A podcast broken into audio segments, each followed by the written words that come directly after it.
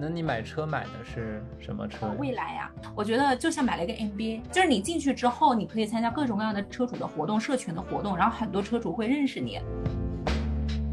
以前我不会做那种灰度社交，我有一个巨大的 Excel，就比如说个人品牌项的、商务项的，或者说我各个身份要维持的几个点，短中长线的关系、深浅的关系、同龄人的关系、大十岁的关系，或者说在我年龄之下，我可以稍微去带带他的一个关系，啊，我都有一张巨大的 Excel。到了一定的程度呢，呃，就会觉得也有一些问题，你过于的知道。呃，你出现了什么事儿，你去找什么人，然后你和他就没有其他的可能性。所以今年我非常大的一个改变就是开始打造我自己的生活空间了。以前我没有这么细腻啊，呃，比如说这个角度的阳光啊，这个角度是夕阳下比较好啊，下面放一条毯子啊，在这里读书啊，包括泡茶等等啊，就是更会对生活空间物尽其用了。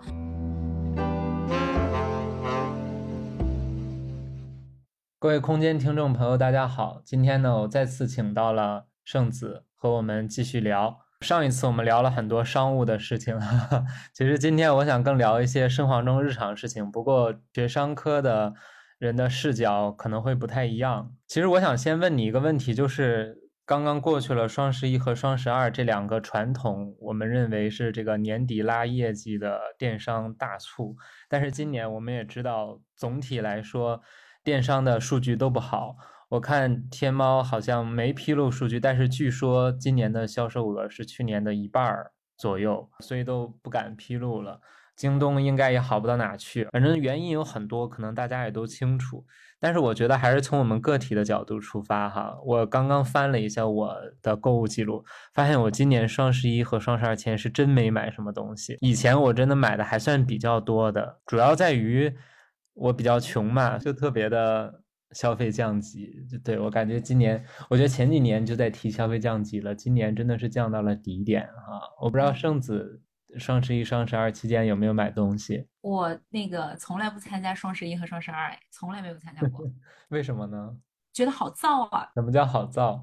好燥就是过于聒噪。从它计算这个消费券啊，然后整个的倒计时啊，然后发货啊，就是挺聒噪的。我我的感觉不是热闹，我喜欢那种小资的小众的那种很分析的那种消费感。所以这个节日从整个的观感上，我就觉得无法满足我那种购物的那种调调。我是不是比较作啊？说白了就是穷人和富人的差别，像我等穷人，这个都都不好 意思这么讲。哎，但是我们以前的商科老师确实是讲过了，就是双十一那个时候啊，就是很多年以前啊，就比如说你是愿意花时间花精力去为了省下那个几百块钱，不停的计算消费券啊，计算时间点啊，这个就是双十一逻辑下定义的穷人啊，因为时间和精力比钱要便宜。这个是我们商科老师讲的哈，不是我讲的。对。然后我当时就心里窃喜，我就说，哎呀，那我从来不计算这些，难道我就是双十一定义下的富人了吗？哎，其实也不是了，我就是嫌麻烦，我觉得真的挺麻烦的。呃，我喜欢整个消费的体验感非常好，就是链路短一点，链路私人化一点，链路一对一一点，我是愿意为这个东西付费的。那双十一就恰恰相反，说白了就是你像我，呃，购物就像双十一购物就像是在菜市场。呃，买菜，然后你呢，就相当于有一个专属管家给你这个选购，然后你告诉他需求，然后他其实价格会差一些，但是你的体验会好很多哈。哎，好像我一直就是一个挺喜欢买体验的人吧，或者说购物本身的感觉比我买到了什么好像会更重要啊。我一直以来都有这样一种，而且我自己非常的自知，跟我完全不一样，我是买到了一个。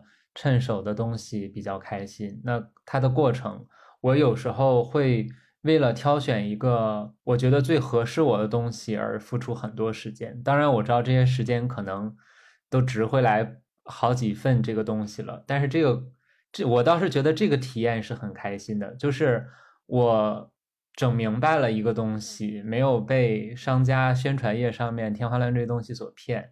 比如说 前，比如说前段时间我给家里又买了一个空气净化器，然后我就在分析空气净化器里面它背后在宣传什么可以呃杀灭 H1N1 病毒之类的，背后它到底到底是什么，然后这东西必不必要，然后在这个过程中还学了点知识，最终反正买到了一个性价比高的，这个都是次要的。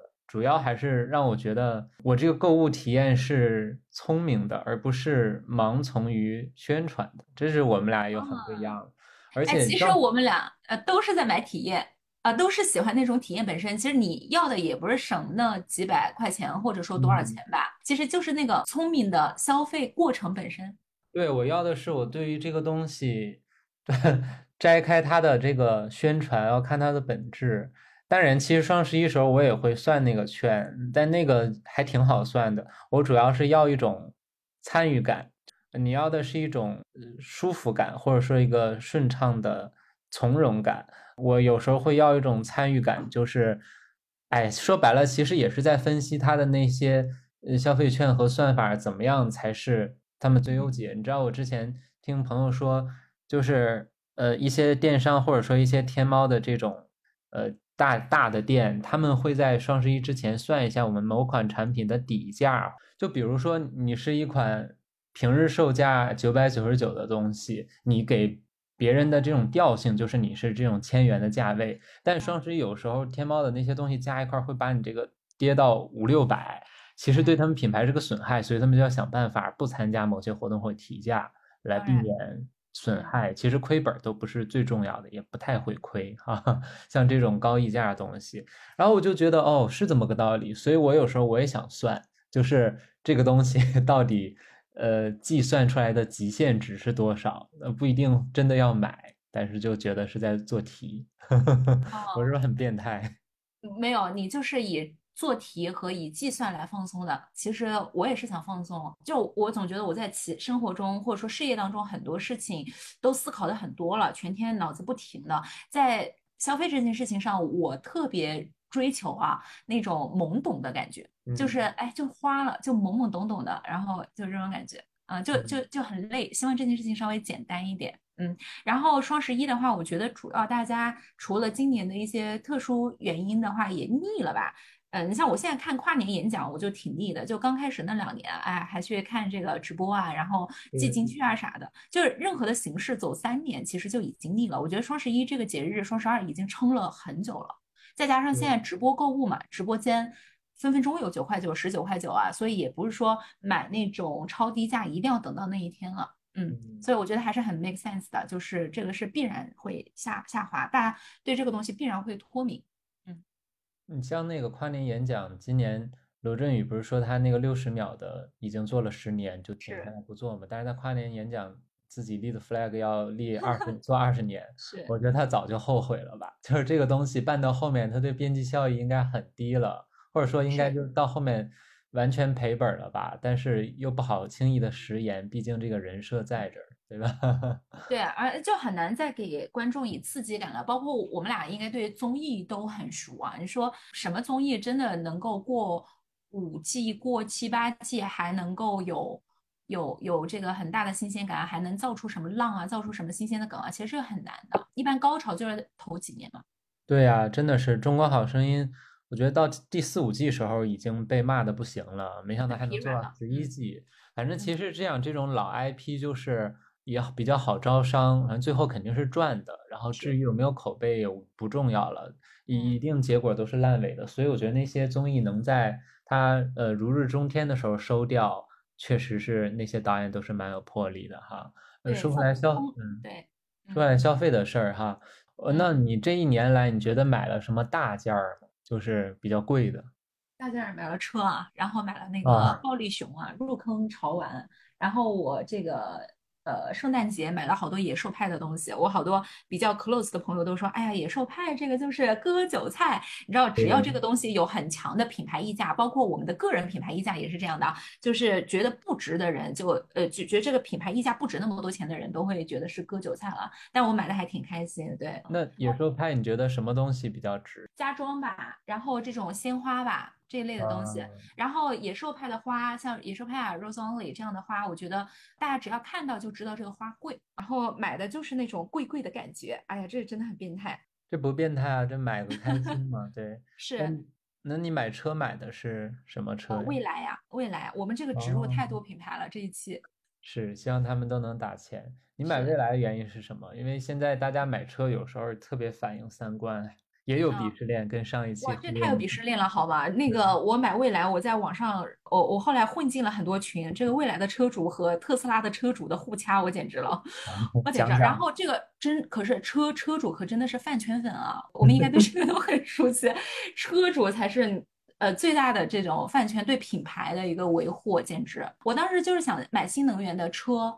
然后呢，未来这一家我觉得做的最有调性吧。你看，我就很追求品牌调性啊。然后未未来这个这个社群也做的很好。我当时去了那个 New House，去了他们的这个线下空间，然后还跟我说，哎呀，你可以在这里办签售会啊，等等。我觉得就像买了一个 MBA。啊，这个也是我一个朋友跟我说的，真的像买了个 MBA，就是你进去之后，你可以参加各种各样的车主的活动、社群的活动，然后很多车主会认识你。啊，我也去录了未来的播客，呃，李斌也录过啊，就是那个他们车载播客，就是邀请一些比较优秀的 车主去录的这种，所以就像买了一个 MBA 吧，就这种感觉吧。然后车的话，呃，我觉得特斯拉真是有点太多了，街上。那相比特斯拉呢？那特斯拉。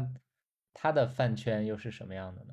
就是特斯拉，嗯，像我有一个很好的朋友，就是特斯拉的车主啊，他就说买未来的傻逼，买未来的就说，嗯，买特斯拉的土啊，烂大街啊，这样，就是都是这样互相的说。然后对他至今都还在说我，每次都说我，每次只要坐在我的车上，他就会说说，哎呀，这个未来不行啊，我都懒得理他，而且我真的会有情绪，我为情明星都没有情绪，我为这个东西还真的有情绪。就我们两个一起出去吃饭的话，就很好的朋友啊，然后会因为聊车的事情聊得不开心啊，我就会觉得未来很棒，我作为未来车主很骄傲、很荣光。这样他就一直说：“你看这个车，哎，你看这个东西，哎，你看这个太大了，怎么怎么地。”然后我们就会一两小时不说话，这样。嗯，天呐，就像什么黑黑我家爱豆哥哥什么的。哎，有一点啊，有一点啊。你像像小米也是有这种饭圈粉的，未来是绝对有这种啊品牌粉的。然后这个也跟王老师讲一下，我觉得你应该可能也会对未来的这一套有感觉。就是下载它的这个 app，它除了卖车之外啊，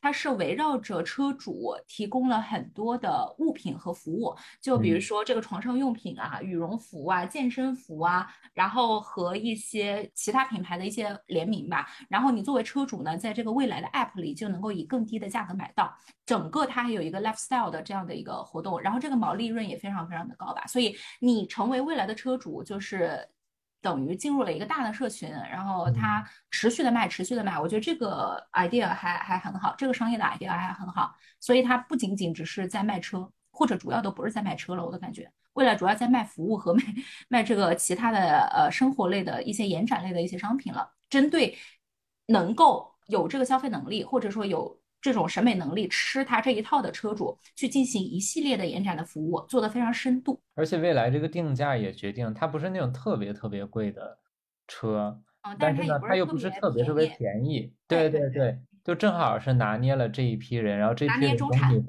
对 新中产特别能，也特别注意消生活方式。我觉得我都在这个上海生活着，生活着，本身我就有那种调调啊。然后这个上海真的是很能把人熏陶的更中产。我觉得我在北京待久了之后，整个人变得很土了。我对于这些没有以前在上海的时候那么追求了。哎，所以你看，城市对一个人还是有很大的这种影响和感染的。就新中产吧，我觉得新中产是挺有代表性的一种感觉啊。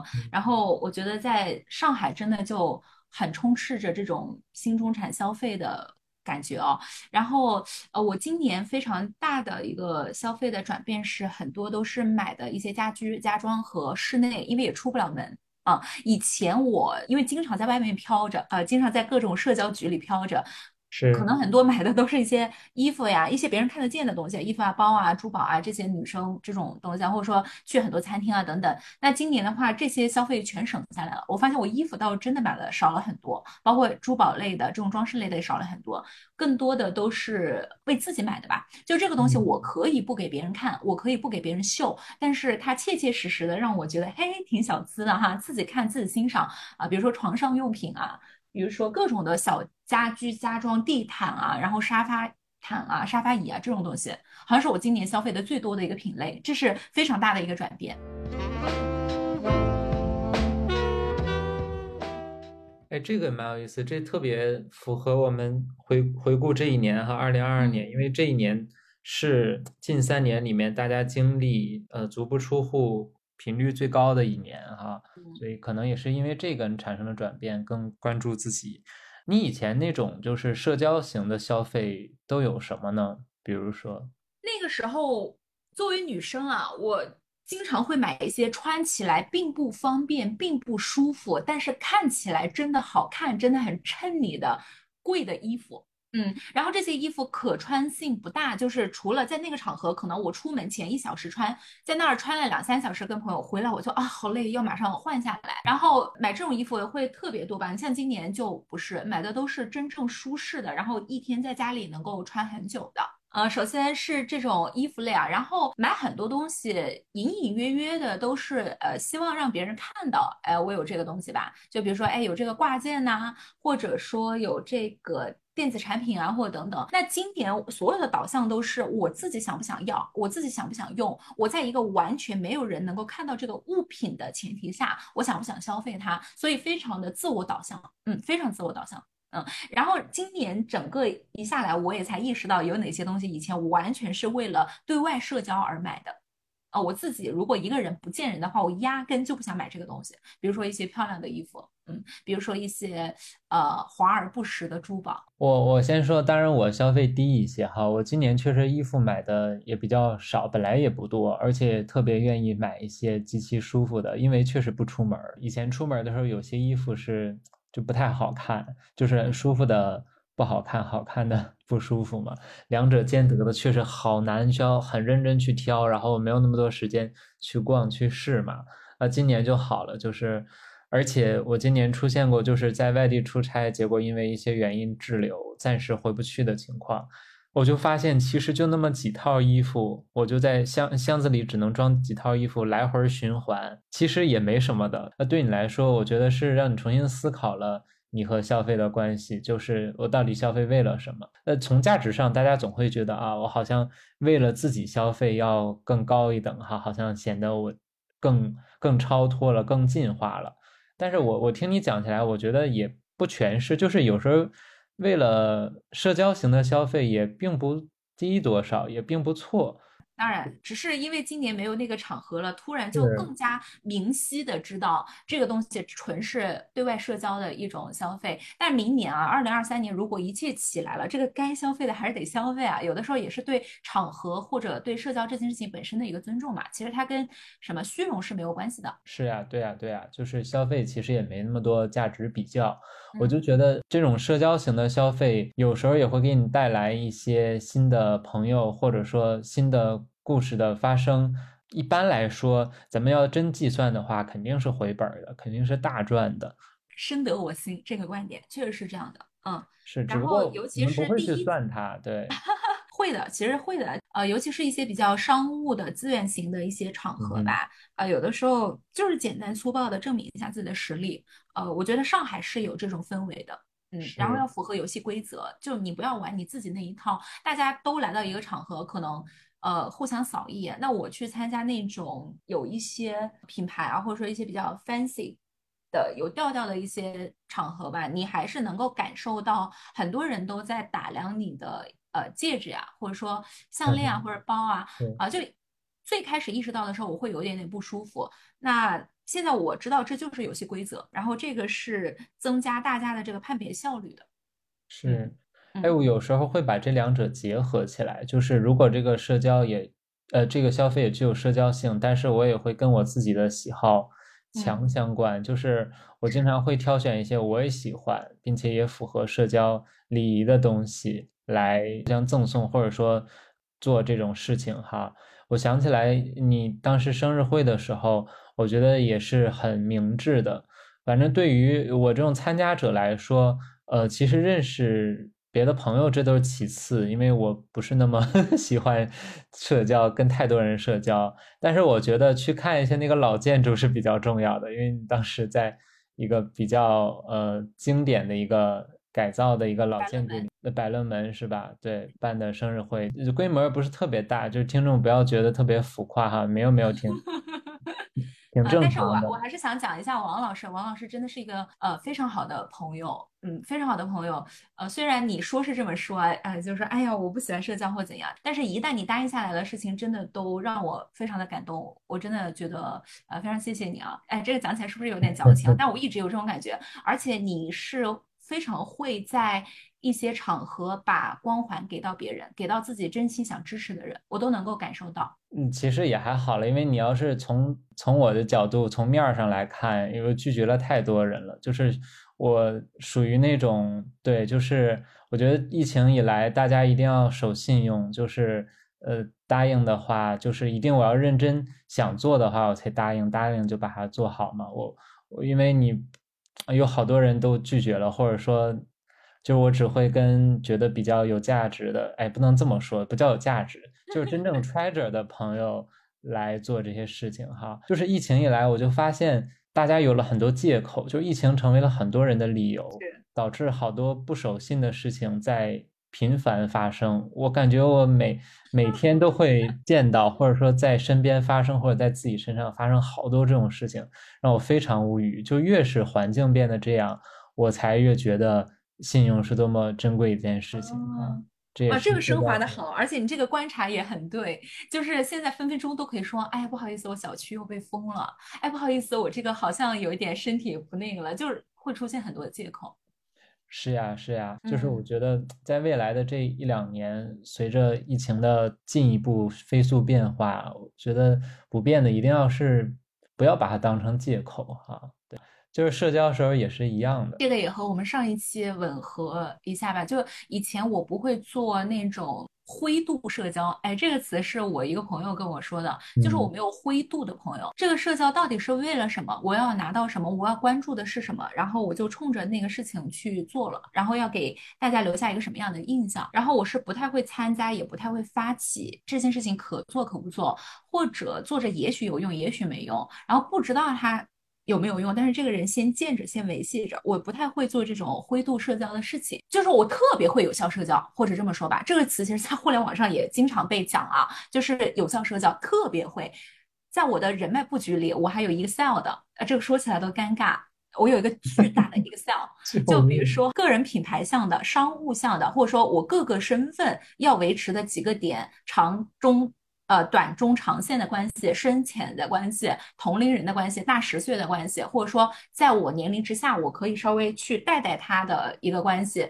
啊，我都有一张巨大的 Excel。我这个东西好像也跟我一个朋友聊过，他说有效社交的人脉网和人情布局的优势是你在运势好的时候会更有效率，然后做事情会更快嘛，然后目的性会更强。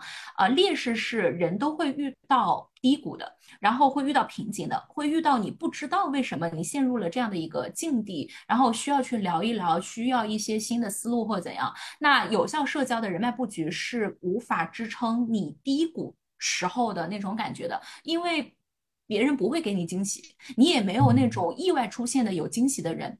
但如果你一直做一做无效社交，所谓的无效社交，或者说这种灰度社交，可能就经常出现惊喜，它会有一些你。计划之外的人，或者说说这个人出现你计划之外的作用，在你的整个世界当中，呃，这个会更加的有丰富性。所以我们在追求效率的时候，呃，过于追求目的的时候，那种惊喜感或者多样性就差了。嗯，哎，我是不是可以这么理解？就你刚刚说，比如低谷哈，那当你在低谷的时候，你对于他人来说就是无效的了，所以你就吸引不来别人。那这个时候你就变成那种。呃，需求的方了，然后别人变成被需求方，你就变得没那么有在社交关系中没那么有呃控制力了，就上会嘛，对吧？对，我觉得这个一定是一个层面，就是人和人之间都是互相的，而且人都很敏锐，呃，就都很敏锐，只是有些人他会意识到他这种敏锐，有的人是在潜意识里敏锐，他觉得他迟钝，但是他是知道的。嗯，所以你是出于什么样的一个社交角度跟他交往？大家都是真心换真心，效率换效率的啊。所以如果你是这样去维系关系的话，呃，关系也会这样去对你。但什么是真正的低谷呢？低谷并不是说你某个机会没得到，或者说。有一些遗憾，或者说想搞的事情没搞成，这不叫低谷啊。低谷是呃你不知道自己什么不知道，然后你不知道为什么现在就是跑不快，就每个人都会有视觉视觉盲区嘛。那这个时候需要漫无目的的去聊。只有这种漫无目的的聊，才能够聊到一些可能能够让你意识到你认知空白的地方，啊，就是有效的去聊，或者说有目的的去聊，聊的都是你大致推测我们要聊这个东西的那个东西，啊，所以我觉得低谷是你突然有点摸不准接下来怎么铺怎么走，或者说这个东西它的解法是什么，就那种呃懵懵懂懂抓不住的那种感觉，我觉得是低谷。资源身在此山中时候，需要有别人点醒一下。是，但我听下来这套逻辑，我有个问题啊，就是有效社交对象和无效社交对象好像之间有一个分水岭，好像是是两类人，是吗？我实际上应该不会存在吧？我觉得也许会有一些流动吧。就是我听起来感觉你还是会把社交对象给它区分到这两个，至少这两个篮子里。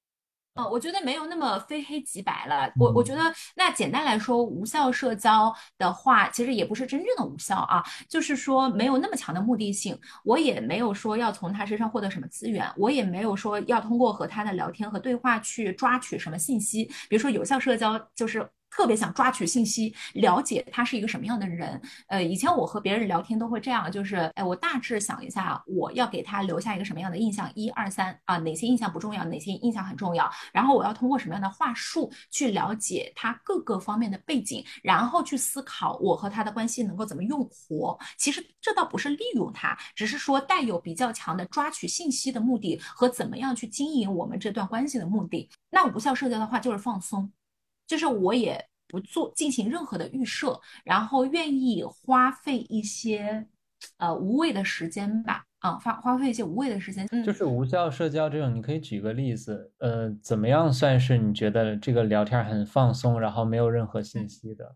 比如说我在上海还是有一个挺好的朋友，然后他有一个儿子啊，是中法小混血啊。其实我和他业务上没有任何往来，然后也不会聊任何事业的事情，但是他经常会邀请我去他家做客啊。以前啊，那在我以前的评判下，我就觉得这个是无效社交，我也不知道我要去干什么，我也不知道我要说什么，也不知道今天要聊什么啊。但是去了之后呢，可能。就会有一些意外之喜吧，比如说，哎，他会跟我说说佛学的事情，他家里挂了很多画，说画的事情，然后说一些花的事情等等啊，这个东西都是你没有带着预设去，然后他还是会给你一些信息。那在你呃事业高歌猛进的时候，或者说我的整个状态非常高歌猛进的时候，我觉得我干嘛要了解佛学？我干嘛要了解这个画？我干嘛要吃这个东西？呃，就是觉得好像这个时间啊大几个小时，或者说一整个晚上就浪费了。但是现在回想起来，就就。很好嘛。那是不是可以理解为你这个有效社交主要是事业型的朋友，然后无效社交其实也不是真的无效，而是生活型的或者说非事业话题的朋友？嗯，我觉得这是一个层面吧。就比如说以前我也会有生活向的朋友，但比如说我就是把他定为我的生活向啊，就是他就是经常给我提供生活技能，教我怎么做饭啊，教我上海哪里外卖好吃，就是我会给他贴标签啊，这样说吧，给他贴标签，跟他聊天主要就聊哪方面。主要就抓取什么信息，然后我会引导式的去聊，让他说我需要的信息，这个叫做有效社交。哦，就是社交中你更有掌控感，同时对对，同时你希望信息的密度比较高，更符合大家的需求。同时我会有意识的把这段关系经营成，比如说以前我是挺有一种能力的，如果我想让他喜欢我，经常约我，呃，我是可以很谄媚的。很给情绪价值的，我会达到这个目的。然后，如果我想让这个人少联系我，呃，我是可以表演出那种我不很 care，我不是很 care 你，我也不是很想跟你聊天的那种感觉。就是有效社交，就是你们联系的频度、联系的目的，然后你想抓取的信息都是经过你设计的吧？但这个听起来好像。挺那啥的，挺黑暗的啊！但其实你也没有那么，也没有那么那个，你知道吧？就是稍微带一些。对，这个听起来好像就啊，觉得这个人好可怕，或者好怎样？但其实对方是舒服的，他不知道的。天呐，哎，但是圣圣子，我我之所以能特别愿意跟你聊，而且我们能成为多年朋友，主要你的很大有一个优点啊，这些事儿吧，其实大家心里都清楚，但是你能赤裸的把它总结出来说出来，就是你。不去冠冕堂皇的来粉饰一些本质上可能特别的直白的东西，或者是偏一些呃功利和利益导向的东西，对吧？其实我觉得，如果我是播客听众，听到这些，大部分我都是认同的。只不过让你自己说出这话，你敢吗？好像不太敢在大家面前说哈。呃，这个就是你非常好的一个品质哈，但我学不来哈。而且我还想问什么，就是平时也会有一些场合，比如就随随便便吃个饭，或者朋友朋友吃个饭什么之类的，这个都已经算你无效社交里面的那种更无效中的无效废柴社交了吧？就是它只能耗费你的时间。哎呦，别这样讲，嗯，就这样说吧。以前我的脑子是转的很快的，这也是为什么我在消费上不愿意动脑子，可能其他地方脑子动的太多，就往那一坐，我就知道今天这个局聊不深。聊不深，就是大家都扶着聊。那扶着聊的话呢，加个微信，我找个借口就走了。其实我等下呢也没啥事儿，但是我会说，哎呀，那个有等下有啥事儿啊？不好意思，我就先走了。因为我知道再往下聊呢，也就是在那儿耗着，我就特别不愿意去耗这样的时间啊。是我上次不就给你讲了一个这种服很服的表面的，我就是说半个小时我已经无法忍受了。对，但是你知道，我们生活中会有一些，比如大家就一起吃饭的时候，他就在这儿。啊，然后可能主要是你跟另一个朋友，但是大部分时间他在跟你聊，你可能回答他的一些问题，你可能对他也没有什么好奇，但这个时间可能两三个小时就这么过去了，这种你定义为什么呢？也是无效社交是吗？我觉得王老师这个角度切的特别好，嗯，就是他对你有需求，不管是信息上的需求还是方方面面，我觉得是愿不愿意在一个我看不到用处的人身上花时间。你以前是不愿意的，但是现在的话，完全不愿意，整个毛孔都充满了抗拒。嗯，现在的话有了很多不一样的理解吧。我觉得还是整个人，我我一直有这种感觉，王老师，我不知道这个东西我能不能表达清楚。嗯，就是你一套逻辑跑久了，转速太快了，这套逻辑会出现问题的，然后会让你停下来去反思这套逻辑的问题。然后去试一下和你这套逻辑不一样的东西，会打开一个新的世界。所以我现在正在这种阶段，我说不上来有效社交到底反噬了我什么，但是我太擅长这件事情了，这个转速太快了，总让我隐隐的觉得哪里不对。嗯，然后我现在会有意识的去尝试，我都不知道这是不是无效社交，就是我尝试无效社交也是带着意识的。哎，我看这个东西是不是让我感觉更好？会不会带给我思维上或者说社交上更大的松弛感和可能性？我们不太一样，在于我觉得你确实是商科思维，你会先建立这两个模型，分为这两类，然后你会把人往这里也也没有了，就是归到这两类来来分析。呃，我倒觉得我是反着的，就是平时混混沌沌的所有社交关系，你回头总结，可能能给它总结出来。有的没的的哈，我觉得我可能是一方面，我所谓这种有效，我不把它分成有效和无效，我可能更分成场景。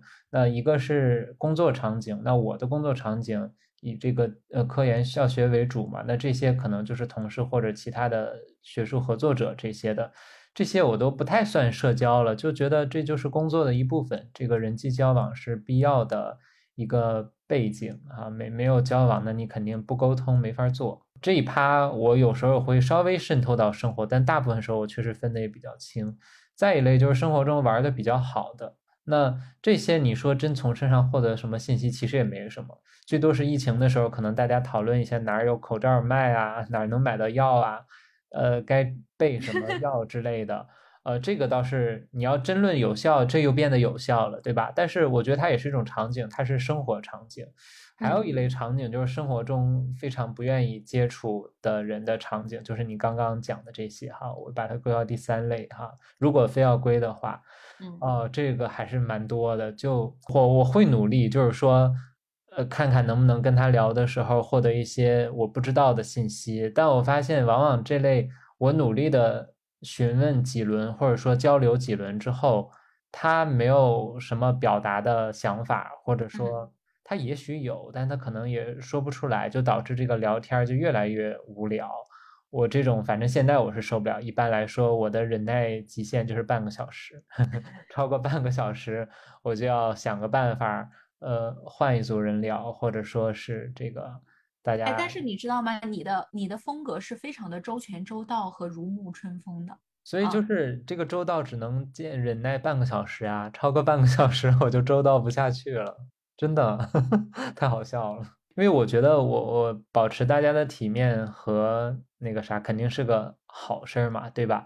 但是我又没有办法，有些人他的续航能力是很长的，他能保持很久，我是不太行。哦，对，嗯，我突然想到，我社交也有一定有一条评判规则，就是这个人要看得懂别人无声的婉拒。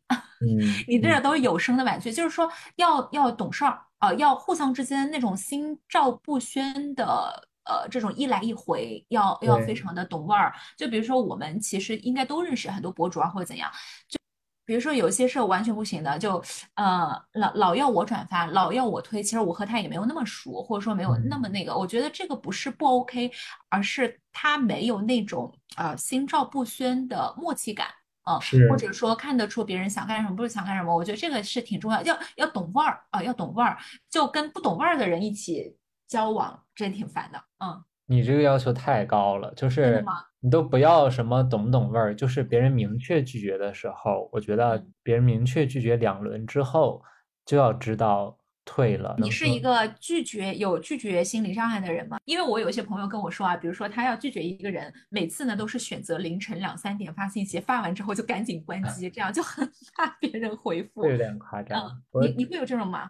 我我很多年前可能会有点心理障碍，但我不会做出这种就发完信息什么很快关机这种。我觉得这个就是属于给自己找罪受，就是 心理障碍太太大了。那那不行，这种小剧场是我们要坚决杜绝的。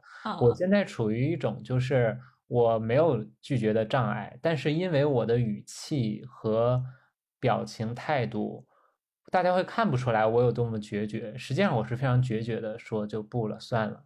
但是看起来又像是非常委婉，实际上不委婉，你懂吗？我的语言体系就是这样，就比如说，我我不知道王石记不记得，很多次我和你约都是落到了时间点的。呃，我们之前说，哎，去北京或怎样，我说，哎，那就生日前后或是怎么样。但凡说下次，那就是婉拒啊。如果我没说下次，对对对，我说我们从来不说下次。是是，哎，那你生活中有遇到什么让你比较无语的社交事件吗？我跟你说，我都像。有灵敏的嗅觉一样，可能他还没开始作妖，我已经闻到了，这个人 就已经排除了。所以，呃，反正经过我筛选的，就是围绕在我身边的人，我觉得都挺懂味儿的，嗯，都挺懂味儿的。然后呢，有一个很微妙的，就是信息嘛，回信息，他提出的需求，你只要隔天回，隔天哦。其实你忙到再晚，当晚回了，其实都没关系，隔天回就说明这个东西你已经不是很想弄了。嗯嗯，我觉得这个挺微妙的。是说真的，我确实不太会用这些方法。如果将其称之为方法的话，因为我反倒是觉得，如果拖太久回了，我会忘记回，或者说这是我的 checklist 的，我没有把它画完的话，是对于我的事件清单的是个问题。对。其实你还挺完美主义的，王老师。要我的话，忘了也就忘了吧，忘了，反正我脸皮厚嘛。之后再说，哎呀，上次那条我怎么忘了回了？哎呀，一定是我怎么怎么怎么怎么样，然后给对方洗个台阶。哎，但是我发现我们一起的社交场合，比如说我们一起比较大的局哈，因为有很多人，呃，大部分人我都不认识。其实有些人，我觉得在你刚定义中还是蛮作妖的哎。我不知道你怎么能跟他们成为朋友，或者说他可能在当时啊，他在跟我作妖，他没有跟你作妖。就比如说你有某个朋友，对，非常能聊，就是跟我们旁边这几个人疯狂的聊，那你怎么能跟他们搞好关系的吗？就是当时有某个维度的互相需求吧，嗯，然后就我还挺有一种能，哦，就是我还挺能扮凶的那种气场的，凶的那种气场就是我挺做得到别人在。而我我耳边跟我说说说，我一句话也不回的。如果我不想回的话，我就是要用一切行为告诉他这个方面的事儿我不想聊，或者说我现在不想聊。然后呢，到他呃聊某一件事情的时候呢，我又特别热情，就是我会驯化这些比较作妖的人，呃，去聊我想聊的事情。嗯，呃，主要就是脸皮厚，主要就是脸皮厚，就是就是我不尴尬嘛，就是他说很多我不接话，我也不是很尴尬。啊，我是挺做得出偶尔不给别人面子的这个事儿的。但是如何和他维系关系呢？就是当他这个东西说的是你想要的，你想听的，我会过度的给他面子，过度的让他爽，把不给他面子的那个部分找补回来。这是我以前的一些呃手法，可能我自己都没意识到，这是我后来总结出来的。嗯，OK，嗯，以上的这些我感觉都是线下的一些社交方法哈。那在不见面的这种情况下，像疫情以来，有些人你还是要 keep in touch 的，或者说有些关系你要维系，或者有一些你不想维系的关系你要拒绝，有什么经验和体会吗？哎，那我们就聊一聊微信聊天吧和朋友圈吧。哦，好呀。首先我先表扬一下，我觉得王老师是挺会微信聊天的。我怎么又会了呢？真的很会，真的。你这就是过度表扬，好吗？说明你 不是。我每次跟你打开和你的聊天框，我都轻松愉快。就是你会恰到好处的有表情，而且你说话很有梗，你知道吗？就是你的那种一 v 一聊天，我的文字一 v 一其实是有点硬的，嗯。然后你就很会很有氛围的去聊，就会让这个我和你的这个聊天框充满着一种轻松愉悦的对话氛围。重点是合适的表情包吧？合适的 表情包，对你很会。没有啊，我一直觉得你的网感特别好，就是你经常会有一些词很搞笑，我有的时候跟你聊天都会笑。对，它不只能让你成为一个在有网感的人，同时也确实能在微信这种没有表情的呃场合里面活跃起来。不过我这个也翻过车，我跟你讲，我我早年的时候翻车的，我。我保完研的时候，当时呃刚去同济的时候，我还没去的时候，然后加到我们师门群，这个故事真的是，这我还没要公开讲过。然后我导师是一个非常严厉的一个老师哈，加入师门群之后，我进去之后就跟大家打招呼嘛，就说什么各位老板好什么之类的，就是可能也发了个表情什么之类的。因为那时候比较中二，你像那时候才多少多少岁，才二十出头嘛，就我觉得啊是这么多人，嗯。还是要就是欢脱一些，快乐些。而且我那时候头像是那个南京青奥会那个二胡卵子，你知道吗？那吉祥物，呃，一个特别中二的一个表情包，就整个人散发着一种很傻的气质，然后就被我导师骂了，要求我退群，就是说各位都是你的这个师兄师长什么之类的，你管他们叫老板，说有种江湖之气，然后我就非常委屈，我就觉得。我加进来这个群，你要让我打招呼，我又不知道你们群里什么之前什么风格，是吧？我活跃一点不好吗？哎，后来觉得还是要看懂场合。但这么搞笑的，这么搞笑，可傻了。当时还要，当时我导师还要让我写封检讨，就是检讨在我在群里面这种不得体的语言行为。我天，你们学术圈也太可怕了吧？那我要我要进去了，天天翻车在里面。没有，我导师这就是这个。矫枉必须过正嘛，来调整我一下过于中二的。确实以前上本科时候太中二了，那个 研究生之后还是要严谨一些哈。Anyway，我我觉得因为微信它没有文字，呃，的文字它没有表情，所以确实有一些表述跟平时要有区别。那我平时有些表述可能倒是比较硬气的，但微信时候适当的确实应该温和一些。对你，但是我我也会很清楚每个人的微信语风啊，你我知道你平时语风是什么样，所以我会看你的文字，给它转译成你的平时的语风。对，因为现在不是都线上沟通了嘛，嗯，尤其是今年哈。不管是朋友圈还是聊天还是在群里，会不会插科打诨？会不会让人见字如面啊？我觉得这种能力很重要的，就是看到你的这个文字，能够想象你是什么样的一个语气，然后精准的传递出来。不管是带表情包啊，还是语气词啊、符号啊等等，哎，这个还真的是一个硬功夫。因为我经常会觉得，跟一些比我级别更高的人聊的时候，或者说去表达需求的时候，那句话好硬，但是我又不知道怎么把它变软。嗯，如果是打电话的话，那用我的语气就变软了嘛，然后前前后后加一些。但如果是在微信里面，你又不能加很多的碎话碎词，前前后后的，因为要短要简洁。哎，这个东西还真的提醒我了，我要研究一下这个线上文字表现力这回事儿。我正在看我们关于这期播客之前筹备的讨论的这个记录哈，我现在回头看也不是特别生硬哈，总体还是很很欢脱的。可能已经是你的极限了，就是一个是你的平均字数，每一条平均字数大概在五到六个，就是我现在也在看我们两个的对话框，嗯，对，你的都很短促，所以短促会让人觉得你比较利落啊。我的其实我跟你，我我会我这人跟谁聊就会顺应他的那个气场。所以我在你这儿已经算比较短了。我有时候跟大家单条信息可能会到十个字以上，反正反正应该是你的二倍吧，大概。哦，我觉得话多才显得你软。但是，对，但是我也反对把一件五五个字能说清楚的事儿用十个字说。我是说，稍微让它连续一点，就有对话感。你的就是比较字越短，它越有一种命令性，但也还好啊。你这个没有那么夸张。一个是这个，呃，再一个是。嗯，对，再一个是，哎，你也在努力用一些表情包，我感受到了。对，但我跟你说，表情包有高下之分。我的表情包那都是精心收集的，就是你跟我说说，哎，你这句话真的讲的太贴合了。你的表情包，一些表情包，你感受到我的这种努力了，对不对？对，但是你的表情包那都是微信表情首页推荐那些比较烂俗的，或者说 免费的那些。不太画的不太好看的那些，就是就他的感情传达，就是你看我给你发的表情包，比如说我发的这个，即使我是表情商店下的，我也是认真观察了那些比较画的好看的、可爱的、真正好玩的表情包里面画的比较好的，我会经常发这些优中选优的表情。你这些表情就。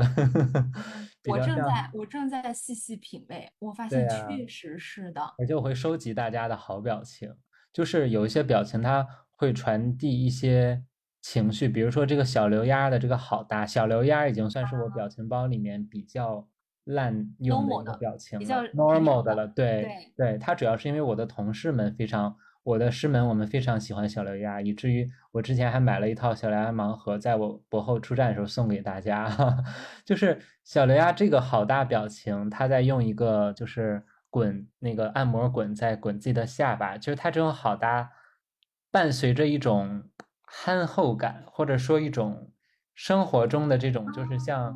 像老头老太太在那儿边边做着按摩，边捶着背，然后边跟你说好搭，就是让你觉得很轻松、很生活这样的。对，但你你你不是这个人设啦，你不用这样了。哎，不是哎，被你这么一讲，我突然我真的悟了，这这表情包有高下之分，这是我今天录播课最大的 take away。你看我干干个啥，我都要 take away。哎，我一定要提升这个能力。我刚刚在你讲的时候，我顺便干了一个事儿，把你发给我所有的表情包全都收藏。那那也不必，你你平时可能会在各种群里面看到很多表情包，你就是挑里面你觉得可爱的、喜欢的来来来。因为我以前没有在这件事情上用心，但是我已经感受到了很多人聊天比我要轻松、活泼、可爱。是，嗯，你把它作为一种工具吧，当你需要这个场合活泼的时候，你给它用出来。既然你是这么工具化生活的一个人，当你不需要的时候，千万别用我。我在正式场合的时候，所有以上你看到表情包都没有出现过，就是，呃，其实也是一种人设，就是人设，这不是一个贬义词，而是你到哪只山头唱哪支歌。你如果就像我觉得以前我导师那一课上的是对的，如果在这种大家都特别长幼尊卑，而且特别尊敬老师的一个场合，你在那儿发呃中二表情喊大家老板，那就是不读懂空气的。但如果这是一个师门，就是同级的几个好朋友的一个群，如果你在里面发握手、发点赞、小表情、发发那个什么特别正式的长辈喜欢的表情包，你也是不读懂空气的。我觉得是技能吧，就在该用的地方用，这都能总结出方法论。我觉得真的可以，可以，可以。你看这个就是。要有人点一下你才知道，这个我难道不知道世界上有表情包这回事儿吗？我当然知道，只是没有研究和品味过它。我觉得现在确实是大家在见到这个人之前，可能线上先沟通了，所以第一印象以前我们说的，哎，是你这个人出现在人呃人家面前的那个第一次的装扮啊，讲话的气场，现在不是哦，现在大家对你的第一印象就是先线上见。是是，嗯，对，都是网上的，而且尤其不只是聊天，我觉得更多是朋友圈的那种感觉吧。你刚刚不说可以聊聊朋友圈吗？我觉得这个是我比较想请教的，因为我不太发朋友圈。你的朋友圈特别专业了，因为我本来在网上的表达欲就不是很多，我已经发微博已经耗尽了我百分之九十九的力 气了，我就没有时间再在朋友圈里面分享了。我有些。朋友或者是师长，大家非常能发朋友圈，然后他的人物形象在他的朋友圈已经非常丰满了。朋友圈这件事，你有什么心得吗？我我很有心得啊，哦，我觉得朋友圈是这样的啊，有很多点我都想呃表达表达。呃，第一个呢，就是你在干的这个事情，你最近的一些进步是要让身边的人知道。因为我以前有效社交或者说这种圈层这种对外社交搞得多啊，所以其实加了很多并不是那么了解我，但是他们有可能能够为我提供帮助的人，很多场合的一面之缘其实都沉淀在朋友圈了。嗯，所以。我会至少每一个月吧，或者每半个月，呃，取得了一些什么 title 上的成绩、事业上的成绩，或者说对于这个行业，对于我自己有什么新的认知，呃，我是要发一发的。每一次发确实是有效果的。嗯，确实有效果，会有人一 v 一的找我聊天，说，哎，你最近在干这个事儿啊？哎，你这个评上作协了呀？哎，你是不是明年要出书啊？可以来我的场场场合里面去做签售会啊？我说好啊好啊，然后这个就能够把你这个朋友圈里面的一些资源浮现出来和筛选出来。第二个呢，给大家和你互动的一个气口吧，因为有的人很多都不是像我们两个那么熟哈，或者说是朋友，都是那种轻社交和轻人脉，那。他要煞有介事的找你，其实他的这个心理压力很大的，或者说这个成本很高的。但如果你恰好发一个什么需求，恰好发一个什么花，一个什么餐厅，他在下面跟你互动一下，其实如果能够保证半年有五到六次的互动，你就会记得这个人啊，你就不会觉得那么陌生。不然你们两个真的一点联系都没有了，因为我们很难和这么多人朋友圈里面加的这么多人都发生联系的。第三个呢，我觉得也是一个筛选的过程。就我在线下场合见了很多人，那大家在线下的时候其实都客客气气的，呃，我很难去判断他是真的对我的成长、我的事业有兴趣，还只是一种客套或者说一种场面话。那这个怎么判断呢？那种持续给我点赞或者说持续评论的老板们啊，一般来说是比较关注你的，一般来说是比较欣赏你的，所以我要开口的时候，我会更优先的去找经常在朋友圈跟我互动的人。结果呢，确实也是如此，就是他。经常呃跟你评论评论啊，说哎哎你这个文章写的咋样？哎这个写的不错，这个观点很好，说明他了解你，知道你，记得你。那我去跟他提任何的请求或者发任何的微信的时候，我们也会 catch up 的很好，聊得很好。所以我觉得朋友圈就是释放信号吧，然后展示你的成长吧，然后也是一个筛选的过程。这个功能呃朋友圈这个功能我还真的是很喜欢。哦，我感觉到了，就是你的朋友圈更多是以我为主。让资源走向我的一个是吸引力法则，嗯，吸引力法则就是一个筛选，因？为之前几年这种线下场合太多了，吃一顿饭大拉一个群，或者说加加加，我加的这些人我都不知道不记得，但这里面有有用的人，有在关注你的人。啊，通过朋友圈把这些人筛选出来，然后产生一些关系和互动吧。哎，我就不一样，我是。道理是这个道理，但我是相反的想法，就是我每发一条朋友圈，都会有一些八百年没聊的人来聊，让我非常 烦。你的人设太 nice 了，你的人设太好了，所以你随便发一条，大家都会找你来聊哦。但是，呃，可能我朋友圈里的措辞啊，我整个的文字的风格给人的感觉就是，呃，除非我对你产生了重兴趣，我会好好跟你聊，所以他自己也会判断一下。啊，我会不会对他产生重的兴趣？呃，就我不会招惹一些非常浅啊，或者说非常烦躁的一些人来跟我聊吧。嗯，或者他跟我聊了，我也我也能够，或者就是我可以很没有心理成本的不回。哦哦，你还可以不回，那我不行，那我觉得还是要回的。对，我可以，我基本上还是要回的。或者是我的这个微信里面加了太多。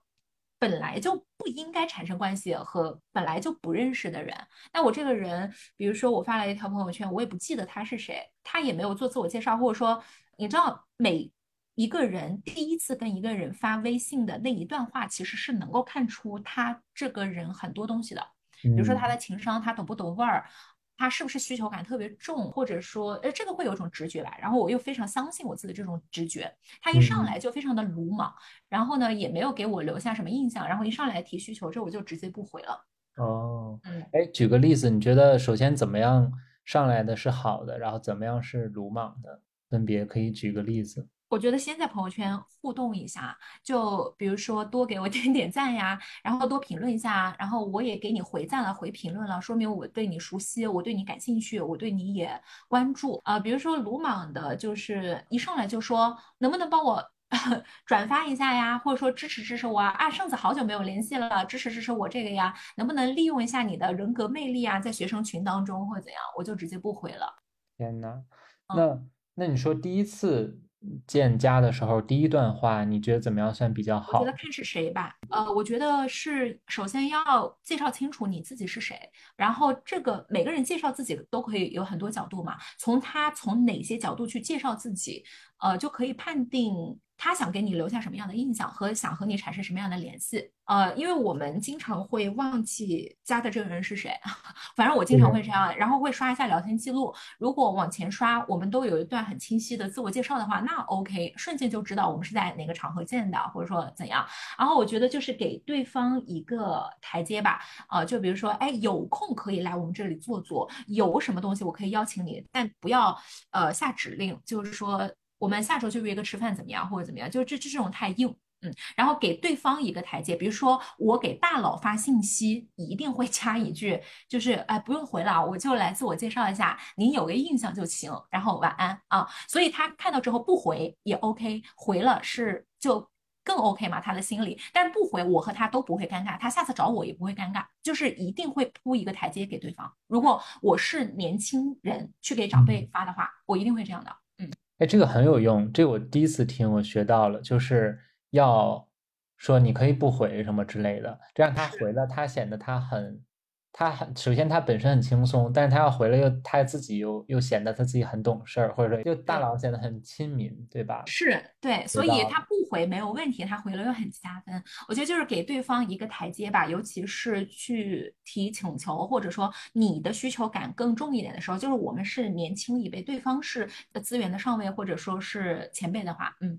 前两前两个月，复旦有一个老师做了一个研究，复旦经济学院老师做研究就是。就是助理教授，就是呃，要是要评职称的，需要 考核的，给院长点微信朋友圈点赞的，呃，要比那些已经晋升的同事多二点四个百分点。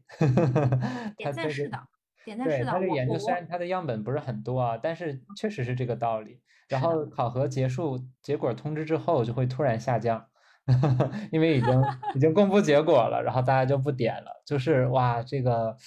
呃，把这个事情，虽然大家都知道这个道理，很赤裸的展现在大家面前，哈，蛮有意思的。我是也是之前看到这个研究，我觉得蛮有趣的。对，嗯，我我确实也是这个感觉了。我看有一些比较位高权重的资源派大佬吧，他们无论发个什么，下面都点赞一片的。嗯嗯，早年的时候何炅的那个生日不就是叫何吧？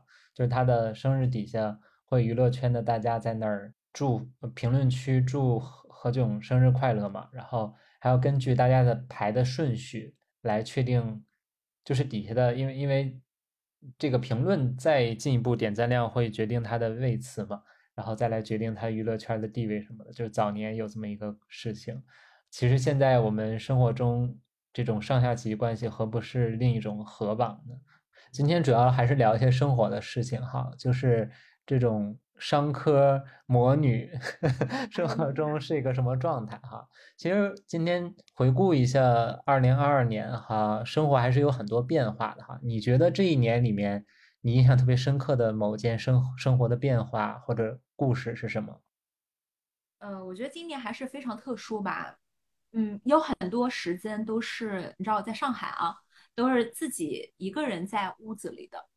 嗯，对你来说很难，对我来说很容易，我很开心。但是对你来说，憋着社交确实不容易。憋社交。是，呃，这也也正好是这个憋着社交了吧？整个人没有在外面飘啊，没有荡啊，没有呃反复的去找一些新鲜的人和新鲜的事刺激自己啊。这个内观的能力强了很多。其实以前我也还可以，但是以前没有这么长时间沉浸式的内观啊。以前都可能是呃社交完回来啊，进行一小时的自我探索，这个是长时间的闭门自我探索。而且封控那会儿特别有意思，你知道吧？当时出了一个酒店套餐。哦，我听你说了，你可以说说酒店套餐，结果一套餐就套餐了很久，是因为当时说只封几天嘛，然后有一些比较好的酒店就出了几天几夜还带全套餐的套餐，你就觉得正好做一个这种 staycation 就去了，结果就一直就封了一两个月，然后大家也这个特别，我像我会做的事儿吧，就是买这种酒店套餐。是是你，然后呢？然后就是现在完全不想住酒店呀。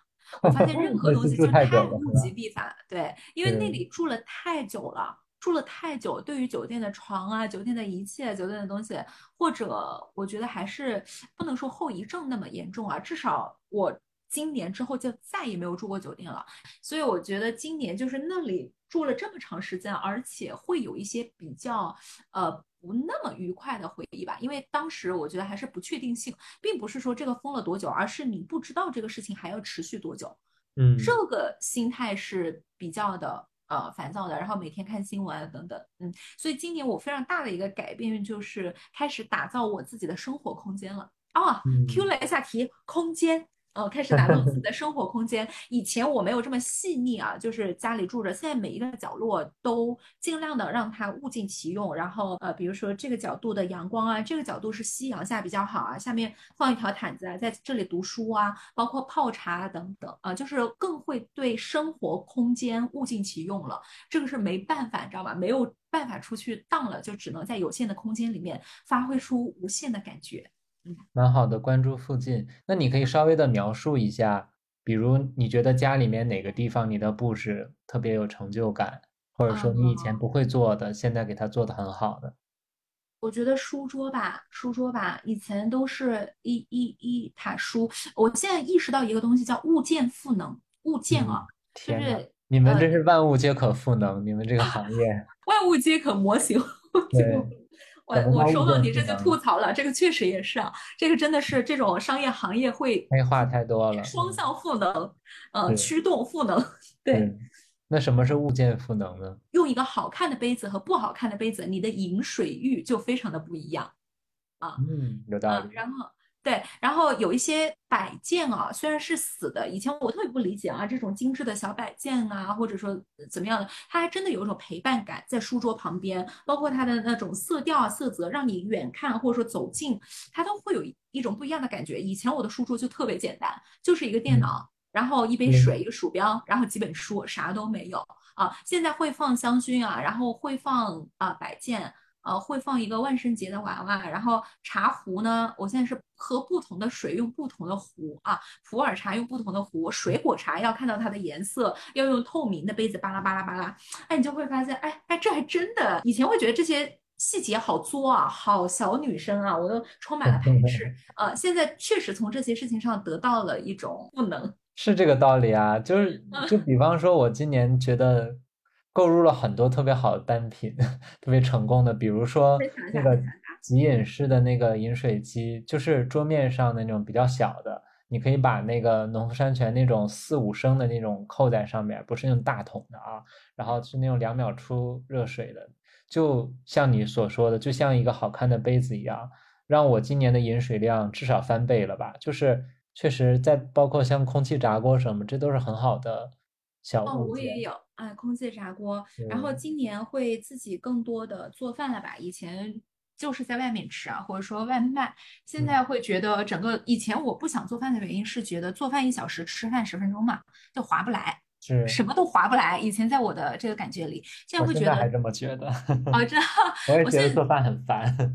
嗯嗯，但是我觉得就是找到了一种治愈的感觉啊，或者说以前我的休息和放松是自己躺在沙发上。呃，躺在沙发上，我的脑子是停不下来的。像我们这种聪明的人啊，我们啊，我们都是啊，就是脑子停不下来。呃，当你手上有事情的时候，你会自动关闭你的脑子，不去琢磨一些呃你坐在书桌上琢磨的事情，因为我必须关注怎么去切那个菜。然后怎么去洗那个东西？它馄饨有没有熟啊？等等，所以它会，呃，把你脑子的那个开关关了。这个是一种真正的休息。以前我理解的休息是，哎，我现在在写书，或者说在看一些东西，那我等下去做饭，我没有休息到。但事实上，这种家务事或者说这种呃做饭吧，它才是一种真正的休息。哦，我坐在那儿，我反而休息不了。所以今年会更加关注自己在呃家里面的这个能量，以及怎么样让自己状态更好吧。嗯嗯，哎，那我们依次介绍单品吧。我再推荐一个单品，就是播客。但说实在，就是小宇宙这一年我的使用量是非常高的，因为播客我的定义是一种陪伴。因为确实播客你学不到什么具体的知识，但是在我这一年，因为我这一年的学术工作用的时间非常多，我会给自己记工时的。那这一年的工时是非常多的，所以我的社交是很少的。我我今年的社交应该是往年正常情况下的四分之一以下吧，很少。但你人毕竟是一个社会性动物，你不可能安静的度过每一天，你会特别的呃有寂寥感。所以我会在合适的时候听播客，无论是在家里呃洗澡的时候，或者是出去呃通勤的时候，在地铁上什么时候我都会听一下播客，随时听随时断，我觉得让我很舒服，因为你没有那种学习的压力，所以你听起来也是非常放松的哈。就是我也没有在思考，其实就是有个人在耳边在那聊着啊。挺好，我觉得很对啊。我觉得播客就是情绪流和能量流，它不是信息流。然后播客是唯一一种能够让你脱离手机这个载体去 enjoy 去吸收信息的一个一个一个一个一个媒介吧。就比如说刷短视频，我得用手机；看文章也得用手机，对吧？看视频也得用手机。只有播客，它是真的能够放在那儿，然后让你做饭的时候听，或者说打扫房子的时候听，洗澡的时候听。其实这个习惯我在美国的时候养成的。最早一开始刚去的时候。呃，我那时候先呃在实习工作的时候，我那个时候晚上回去做饭，其实已经比较晚了，下班时候已经七点多了。呃，那个时候做饭也很焦虑，然后我是看一些综艺什么的，后来发现很麻烦，你总要两边盯着，有时候就会忘了火候，然后就发现了有播客这件事情。最早还是听一些类似什么《硅谷早知道》呀什么之类的科技类的新闻，还有一些双语的。后来我觉得科技类的新闻。呃，有时候它的那种呃功利感也会徒增一些新的焦虑，所以我就开始听一些生活化的了啊。嗯，现在也听，对，嗯嗯。我我觉得对这个播客的定义是非常对的，而且播客是真的能够让你相对沉浸吧。嗯，然后我自己也很喜欢小宇宙啊，给大家赋能啊，给大家赋能啊。单品的话，对你再举一个。对单品啊，我想一下啊，我我我现在眼睛正在往周围看呢，呃，我觉得就是嗅觉啊，嗅嗅觉对于空间很重要。哎，又 Q 了一下啊啊，以前比如说我睡前啊或者怎样，其实都比较在意触觉，就是床上用品或者说睡衣。像我觉得嗅觉对于整个空间的那种。呃，充盈感、凝聚力，或者是改变整个空间的氛围是呃挺有用的。那嗅觉的话，我现在会买花，买花完全不是为了视觉，是百合的那种香味，我完全是嗅觉导向的。就我的书房旁边，或者说我的这个呃卧室旁边，呃，今年我开始买花了，我自己在。家附近的几个花鸟市场都有我的长期供应商啊，然后物美价廉，特别好。然后按照季节去选一些花，视觉是次要的，主要是嗅觉，让你静下心来啊，然后让你更好的入睡。今年我会特别特别在意睡眠的质量，因为我会发现很多时候心情啊，或者说你的整个执行力啊状态，呃，睡眠占了最大的比重，比饮食和运动的比重要大得多得多。也就是说，如果你没睡好，你吃得好和运动的好，呃。不见效的，但是你睡得好，吃的稍微差一点，或者呃不怎么运动，整体的状态也还是在的。对我来说是这样啊。嗯，哎，你说嗅觉，那我最后再也补充一个嗅觉啊。刚刚不是说我有时候会点一些线香，我今年买了，就是我买了一些试用装，那种五到十支的，呃，买了十多种口味的，就是换着。点。就是有一些甚至是日本做的那种，呃，西瓜味的，或者是牛奶糖味的，就是它不是传统那些像什么鹅梨帐中香这种，就是檀香类的啊，它是有一些果味儿或者是牛奶味道的，还有咖啡味儿的，就是 很那个很有意思，它一点都不。中老年，它其实是非常年轻化的日本人会用的一种东西哈，呃，我就觉得那个味道有时候也会根据心情来决定。比如说我今天早晨起来了，然后我想工作状态清醒一些，会点一个咖啡味的线香，然后再配合一杯咖啡，我就觉得生活都闭环了，都交圈了。感觉自己被全方位赋能了，特别开心。全方位赋能。好，其实我们说了这几个单品，也勾勒出我们这一年的生活状态哈。总结一下吧，就是更加的内观，呃，更加的注重自己生活空间，而不是社交表象的一个打造。然后从心态上，就是更加正面啊，这个词是真的了，就是更加能够抓到每一天的这个意义吧。因为之前我是一个目标感非常强啊，就是每三个月、每半年、每一年要做成什么。那今年的话，由于客观的条件，很多想线下去做、去推，然后去社交的事情都没有办法弄成。那如果这个目标就是弄不成了，你这一天、这一年还怎么过？就是把它当做日常的一天和一年去过啊。比如说吃饭的时候，就是好好吃饭啊，吃饭就是意义本身，不是为了说让我等下。呃，状态更好，然后睡觉也就是意义本身，呃，能够找到一点点角度去享受那种过程的美感，或者说这种正心正念、正念饮食、正念运动的这种美感吧。以前还是太快了，我真是太快了，嗯，对，所以我觉得也是，我我的变化也类似。总结一下，还是专注，就是你即使是休息，或者是你所谓的无目的社交，它也是当你专注于其中的时候，也可以获得一种正念。最怕的是，当你在无目的社交的时候，你在焦虑为什么此人这么 没有效。然后你在有目的社交的时候，你在试试图逃离，就觉得我能不能歇一会儿啊？对。你在做饭的时候，你在想，哎呀，我还有事情没做完。然后在做事情的时候，想着我好想去做饭，就就怕这样。所以。你说的特别对，要正念，就是我说的专注。我想也是希望二零二三年我们彼此都能做得更好的一点，也把它分享给大家。好，分享给大家。然后谢谢王老师，谢谢空间的听众朋友们。希望我们二零二三年可以线下见啊，王老师。嗯，好的，谢谢生子做客，我觉得你聊得非常非常的有启发。好，那就这样了。谢谢谢谢谢谢。好，那大家再见，拜拜。什么都不想做，躺在地板上梦游，什么都不用躲，随他编什么借口，做什么要坚强，你都不用为我紧张，做什么